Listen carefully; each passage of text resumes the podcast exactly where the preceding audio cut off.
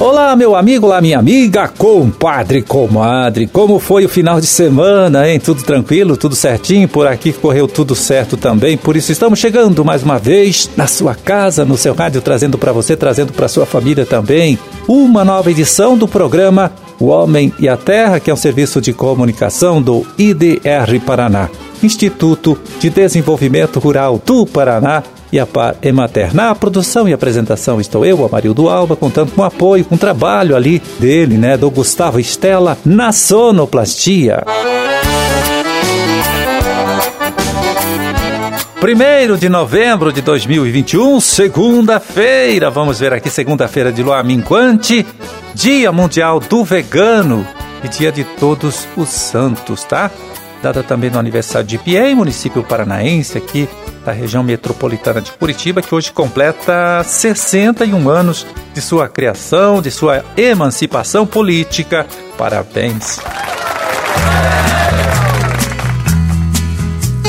É, e vamos começar aqui, olha, falando de um evento técnico importante, muito importante, que acontece aqui em nosso estado nesta semana. Estamos falando do quarto simpósio paranaense de fruticultura, que vai de quarta até a próxima sexta-feira numa promoção conjunta da Universidade Federal do Paraná, Secretaria de Estado da Agricultura, IDR Paraná e Associação dos Engenheiros Agrônomos do Paraná. Bom, para saber mais a respeito de tudo isso, então, a gente vai conversar agora com o Clândio Medeiros, que é coordenador estadual de pesquisa em fruticultura aqui do IDR Paraná. Tudo bem, Clândio? Tudo certinho, esperando aqui o quarto simpósio paranaense de fruticultura, que é de 3 a 5 de novembro aí em Curitiba, né? É um evento bastante importante na fruticultura paranaense. E o que a gente poderá conferir neste evento? Esse evento eh, tem uma programação bastante ampla, né? Então a gente tem pesquisadores e convidados aí até de outros países, como a Espanha, por exemplo, né? E vão trazer temas muito importantes para a fruticultura, como por exemplo a mecanização, né? Então hoje a gente sabe que a mão de obra é um quesito aí bastante difícil, né? De se conseguir, é cara e é difícil.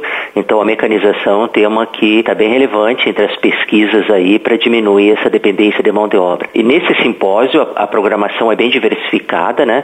E entra até na fruticultura orgânica, outro tema bastante importante aí, né?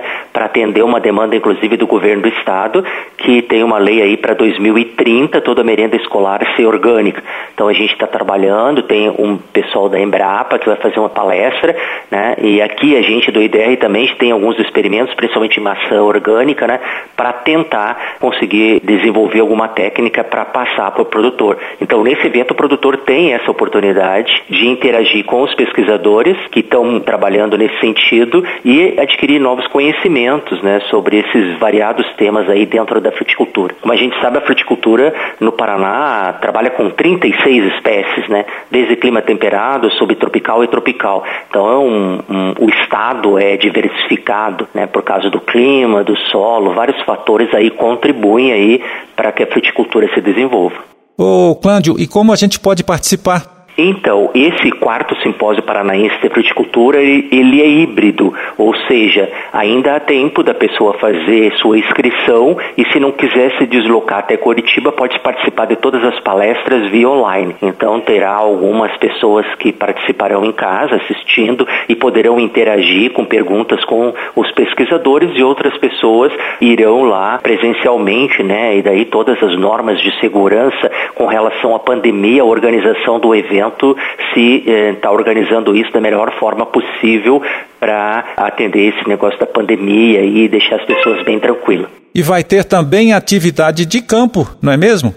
Ah, é isso. Na sexta-feira terão visitas técnicas, né? Estão agendadas três visitas. Uma delas, inclusive, é lá numa estação experimental da Lapa do IDR, né? Onde a gente tem uma vitrine tecnológica de fruticultura temperada, onde a gente tem várias espécies lá com vários trabalhos. Então o produtor tem uma visão bem ampla, né? Depois tem uma visita também ao vinhedos da vinícola Legado em Campo Largo, né? E um pomar de ameixa em Araucária. Então são três opções informações na sexta-feira, quarta e quinta, ou seja, três e quatro, com palestras presenciais ou online, né? E na cinco, uma visita técnica na parte da manhã, com saída às 7h30, me parece, de Curitiba.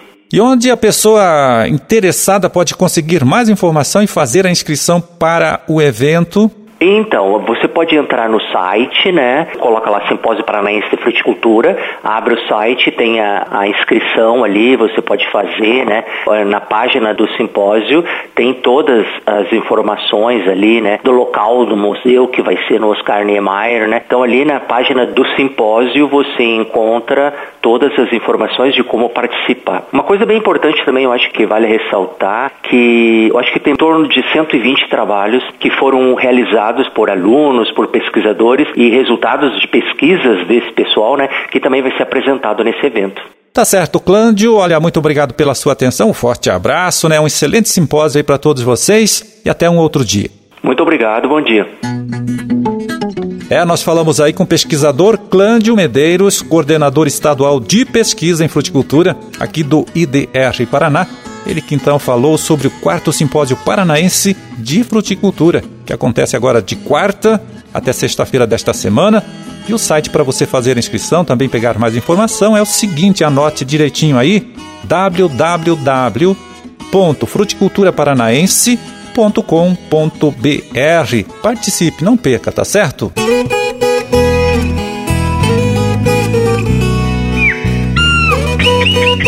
E agora quem chega aqui para deixar o seu recadinho, né, falando direto lá de Pato Branco, é o nosso colega extensionista Edivan José Possamay, coordenador estadual do projeto Grãos aqui do IDR Paraná. Fala, Edivan. Olá, Marildo. Olá, amigos ouvintes do programa Homem à Terra. Sempre é uma alegria estar conversando com vocês. Então, Amarildo, a gente já iniciou um trabalho que em várias safras passadas o IDR vem desenvolvendo, que é o, o Alerta Ferrugem, que é um trabalho de monitoramento de esporos da ferrugem asiática da soja, com o uso de coletores de esporos. Nós montamos uma rede estadual. O ano passado a gente teve 250 coletores no estado do Paraná. Nessa safra foram iniciado a instalação dos coletores a partir de meados de outubro e agora a gente já está aí com aproximadamente 180 coletores já instalados no estado, alguns ainda vão ser instalados, aonde o pessoal vai colhendo trigo, vai instalando. E o objetivo nosso é monitorar o momento de chegada dos esporos, né? Os esporos traduzindo para uma linguagem mais simples é a semente do fungo da ferrugem e esses esporos é um indicativo de que ele está no ambiente.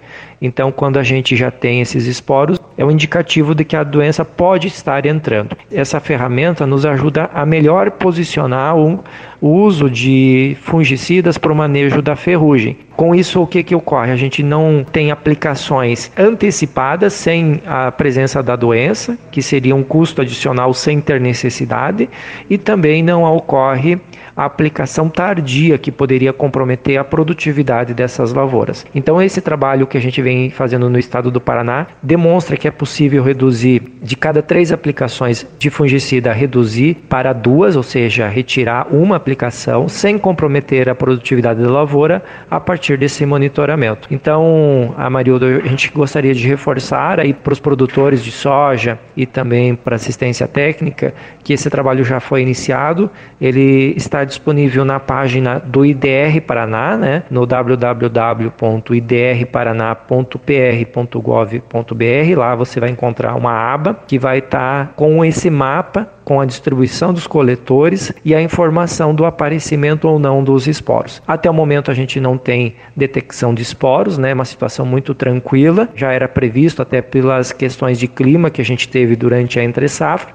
Então, a partir desse período, a gente vai mandar informações aí semanais para os agricultores de como está o andamento do alerta ferrugem. Um grande abraço e até mais.